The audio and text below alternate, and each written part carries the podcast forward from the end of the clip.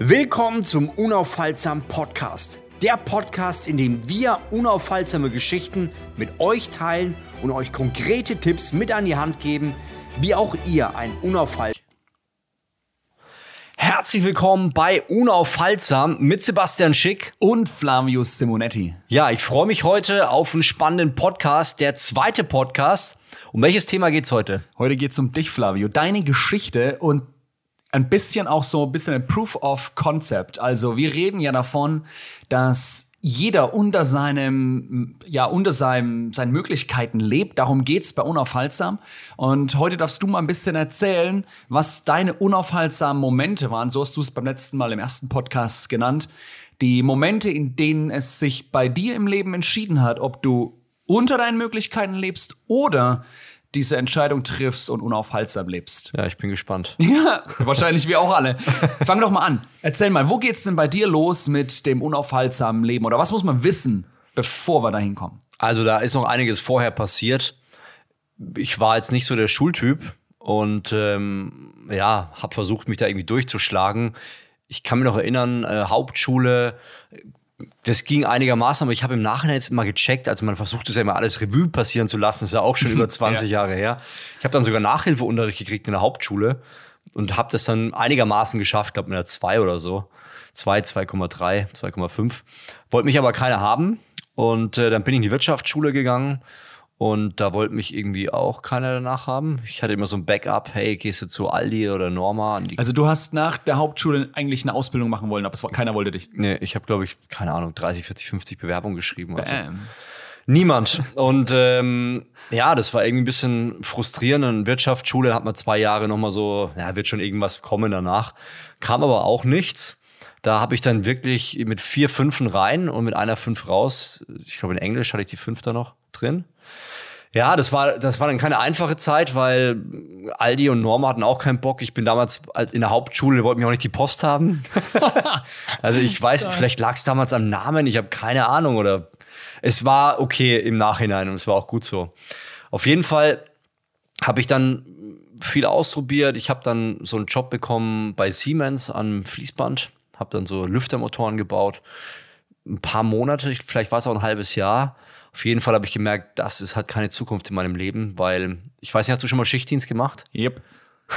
Also. Es ist absolut empfehlenswert. Sollte jeder mal ausprobiert haben, dass da weißt, wovon er redet. So. Ja, um, um zu wissen, dass das Leben wertvoll ist. Ja. Also bei mir war es wirklich so, die, die Frühschicht war krass, weil du irgendwie um vier Uhr noch was aufstehst und dann überhaupt mit öffentlichen Verkehrsmitteln hinzukommen, dass um sechs dann wirklich gearbeitet wird. Das war zwar cool, weil du um zwei schon aus hast, aber irgendwie warst du einfach jeden Abend überfahren. Und ähm, Schlimmste fand ich war die Spätschicht. Du fängst um zwei Uhr an und arbeitest bis zehn. Du zählst also jeden Tag die Stunden und sagst, wie lange habe ich noch? Vier Stunden. Okay, noch drei, noch zwei. Noch. Also du kannst den Vormittag gar nicht genießen. Und wenn du dann nach Hause kommst, dann weißt du eigentlich, hm, du müsstest dich ins Bett legen, aber hast den ganzen Tag gearbeitet. Also ich habe gemerkt, es hat mich tierisch frustriert, habe aufgehört dann und habe so ein bisschen rumgechoppt. Irgendwann kam meine Mutter, hat gesagt, hier, mach doch mal was. Es gibt die Möglichkeit, Biologielaborant, gibt ein Praktikum. Und dann habe ich ein Jahr ein Praktikum gemacht, war natürlich ein günstiger, äh, günstiger ähm, Angestellter. Und dann habe ich da eine Ausbildung gemacht, drei Jahre.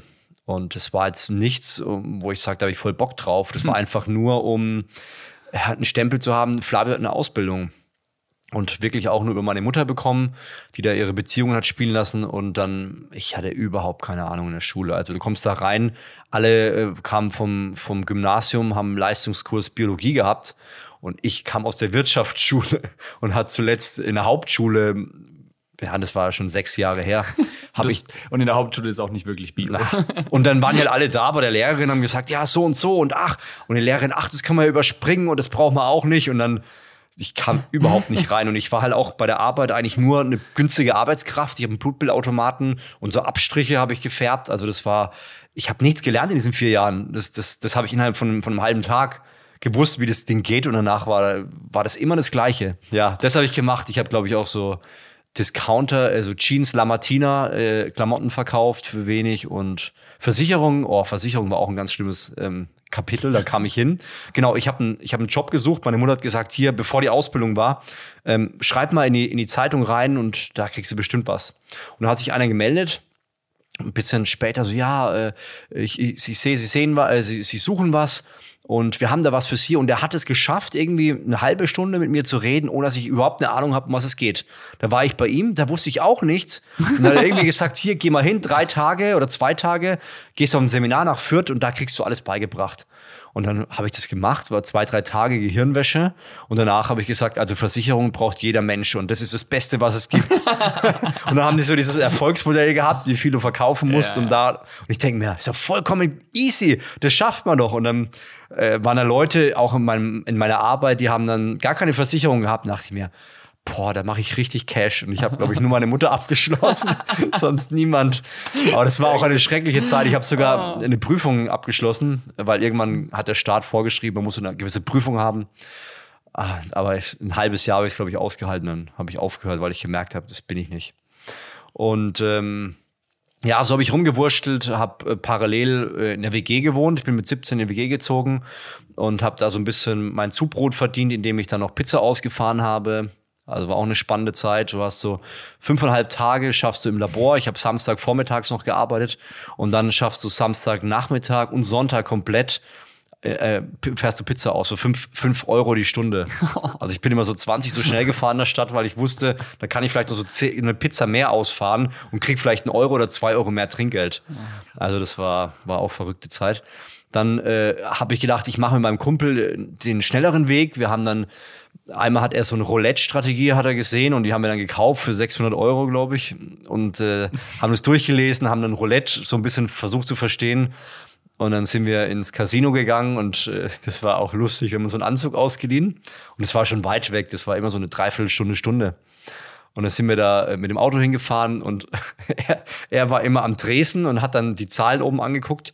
Und wir haben früher halt ganz viele Mafia-Filme angeschaut. Das heißt, wir haben immer das Gefühl gehabt, wenn wir jetzt das System verstehen und ziehen ja das Geld raus, dann ist da oben die Kamera und die ziehen uns raus und verprügeln uns dann.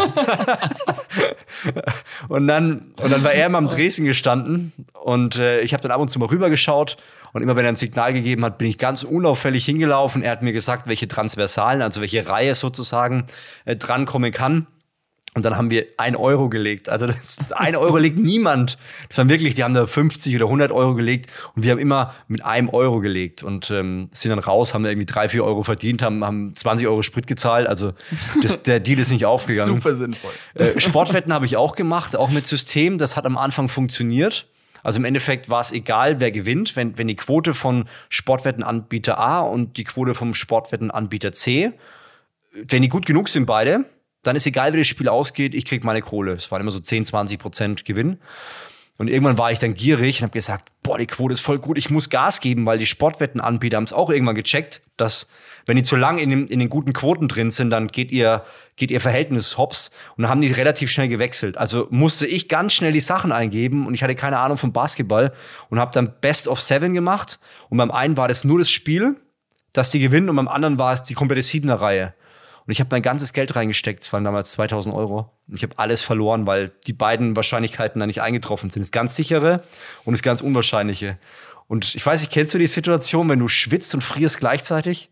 Hast du schon mal erlebt? Oh, weiß ich jetzt so richtig so ein Schockmoment. Das war bei mir. Also ich war am Balkon, ich habe geschwitzt und gefroren gleichzeitig. Das war ganz, ganz eklig, weil ich, ich habe da angerufen und habe gesagt, ja, wie schaut's denn aus? Und der hat mir das erklärt, gesagt, das Geld ist weg. Und ich dachte mir, das kann nicht sein. und ja, parallel war ich immer fleißig. Ich habe dann irgendwann auch ähm, Kampfsport gemacht. Äh, äh, wie heißt das jetzt mittlerweile MMA, mhm. Free Fight und habe dann in Hamburg habe ich gemerkt, da kann man bis bis wann waren das alles, was du jetzt erzählt hast? Ja, das war so Wie alt warst du da? 17 bis 20, 21, okay. 22, 23. Und da hattest du noch nichts mit Fitness oder so angefangen? Doch, doch. Äh, privater, stimmt, Fitness war ja auch noch. Fitness habe ich mit 13 angefangen. Ayo. Ja, ich, ich springe ein bisschen, weil ich okay. die selber so ein bisschen rekonstruieren muss. Mit 13 mit Fitness angefangen, weil äh, ich ein Mädchen verliebt war und habe gedacht, wenn ich Muskeln habe, dann wird das was. Dicke Oberarme helfen. Ja. Oder halt auch nicht. Hat ne? nicht geholfen. ja, und das habe ich immer parallel gemacht. Und das ist das Krasse. Ich habe nie verstanden, dass ich Fitness eigentlich kann und beherrsche, weil ich das immer so ganz natürlich nebenbei war. Mhm. Deswegen habe ich das nie in Erwägung gezogen, da irgendwie mehr zu machen. Genau, und das war, das war dann relativ spannend. Dann habe ich, hab ich Bratzen gekauft aus Hamburg, habe die frisch gemacht, habe die bei eBay verkauft also ich habe immer versucht, irgendwie Geld zu verdienen. Ne? So, das war. Und dann parallel bei irgendwelchen Seminaren, wie man noch mehr Geld verdient. Hat aber alles irgendwie nicht hingehauen. Und ähm, ja, was ist dann passiert? Biologielaborantenausbildung war fertig, letzter Tag, ich war so 22, glaube ich, habe die Prüfung nicht geschafft und äh, habe übelst viel gelernt und äh, war so ein bisschen enttäuscht, dass ich nicht geschafft habe, aber im anderen Moment habe ich gesagt, es ist mir wurscht, ich will selbstständig werden. Habe dann habe dann, ich glaube sogar in dem Jahr angefangen, so einen Online-Fitness-Shop zu machen. Fleamonet hieß der sogar. Habe dann so äh, Eiweißpulver verkauft und parallel habe ich dann äh, versucht zu arbeiten, habe dann einen Messebau angefangen und habe dann Konzerte aufgebaut. Das war auch ein ganz schöner Knochenjob und echt schräge Leute, mit denen ich da gearbeitet habe. Also ich war der Einzige, der nicht im Knast war. Schwere Körperverletzung, schwerer Waffenhandel. Also das war, das waren echt bunte Hunde. Verrückt. Und ähm, habe ich dann ein paar Kröten verdient, habe dann parallel ja meinen mein Fitnessshop gehabt bisschen trainiert hin und wieder, habe aber gemerkt, es ist nicht so das, was es wirklich sein soll. Das Interessante war, ich habe dann mh, mm, das gemacht und du hast natürlich nicht sieben Tage die Woche Messebau gemacht, dann war halt manchmal auch Fensterbau, wo ich dann Fenster durch die Gegend getragen habe oder ich habe Laborfahrten gemacht, habe dann irgendwie alle möglichen Ärzte abgeklappert in, in der ganzen Region. Ich wusste manchmal nicht mehr, ob ich bei dem Arzt schon war oder ob das schon einen Tag vorher war. also, ja, das war eine wilde Zeit. Also wirklich viel gearbeitet, nichts hängen geblieben. Und es war eigentlich ziemlich frustrierend. 2008 hat dann überraschenderweise meine äh, Freundin Schluss gemacht. Wir waren zweieinhalb Jahre zusammen. Mhm. Das war ziemlich frustrierend, weil, ja, weil ich so gedacht habe, das läuft alles so weiter. Und die Firma, für die ich beim Messebau gearbeitet habe, die war kurz vor der Insolvenz. Die konnte die Rechnung nicht mehr bezahlen. Also du arbeitest und arbeitest und hoffst aber immer, dass das dann bezahlt wird und dann wird sich hingehalten, so ja, nächste Woche und dann nochmal, nochmal, aber es kommt kein Geld und das Konto wird dünner. Und äh, ja, und dann kam irgendwann 2008 die Situation, mir war irgendwie kurz langweilig. Ich war zu Hause irgendwie komplett leer. Ja, es, ich wusste nicht, was ich mit mir anfangen soll. Und dann bin ich abends um 11 Uhr, hatte ich so diesen Eindruck, äh, da ist ein Engelchen und so ein Teufelchen auf der einen Seite und das Engelchen auf der anderen. Und das Teufelchen sagt so, hey, geh raus, du musst was erleben hier. Was will man in meiner Stadt unter der Woche nachts erleben? Also da geht nichts. und das Engelchen sagt so, hey, bleib zu Hause, das lohnt sich heute nicht.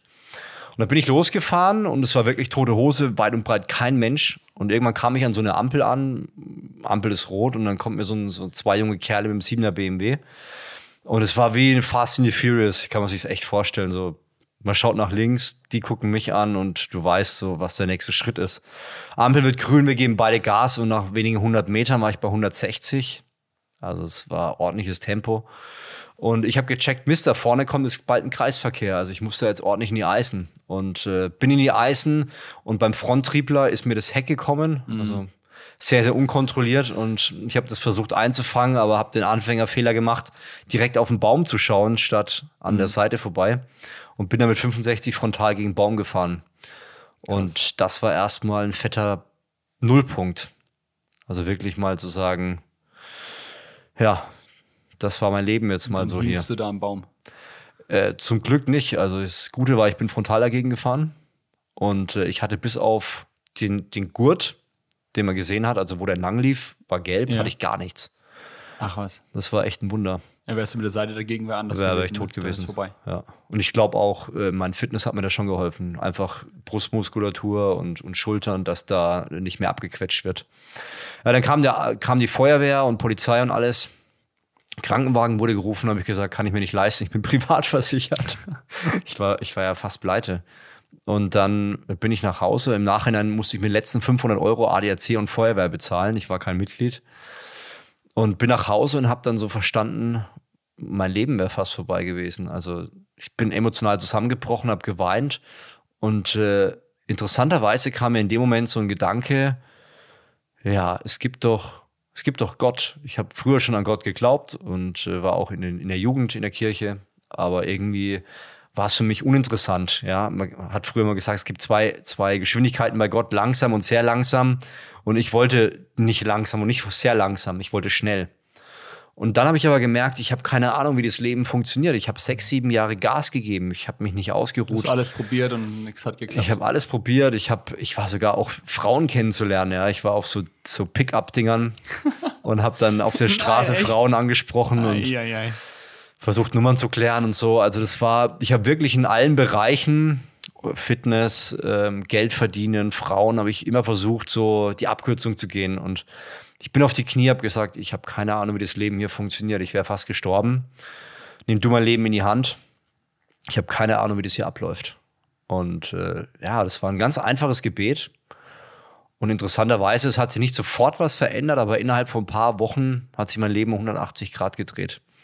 Krass. Ja, also das eine war, ich habe vorher zwei E-Books geschrieben, während ich Messebau war. Jeden Abend, als die Jungs Alkohol getrunken haben, habe ich geschrieben. Und äh, die kamen gar nicht an. Also das waren totale Flops. Und äh, plötzlich hatte ich nach ein paar Wochen so den, den, Gedanken, Fitness, das ist es. Du kannst über Fitness schreiben, du hast lange Erfahrung. Ich habe schon zehn Jahre trainiert. Äh, schreib darüber. Und das Interessante war, das war ein gesunder Gedanke. Das war nicht so aus der Gier heraus, sondern so, so wie als wenn Gott sagt, hey, das will ich mit dir voranbringen. Und dann habe ich dieses E-Book geschrieben, habe es veröffentlicht, habe Werbung draufgeschaltet und das Ding ging ab. Also hat sich sehr gut verkauft.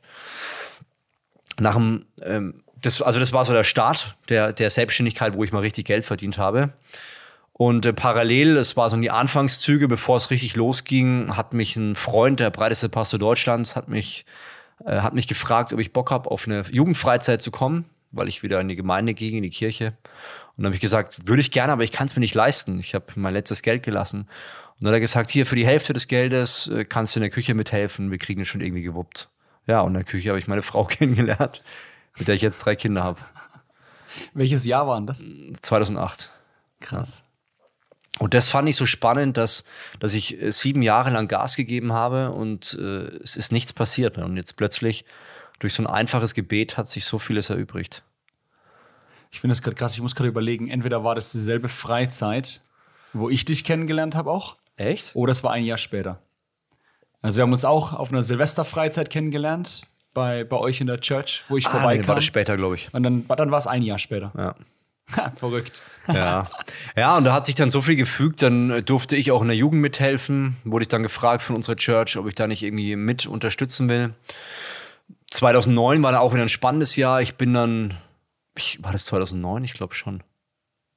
Ich glaube, ich bin dann nach Las Vegas, aber da auch so ein Online-Seminar und da habe ich irgendwie mal zusammengerechnet, so, oh, irgendwie schaut es schwierig aus, weil äh, Google mir die Werbung abschalten wollte.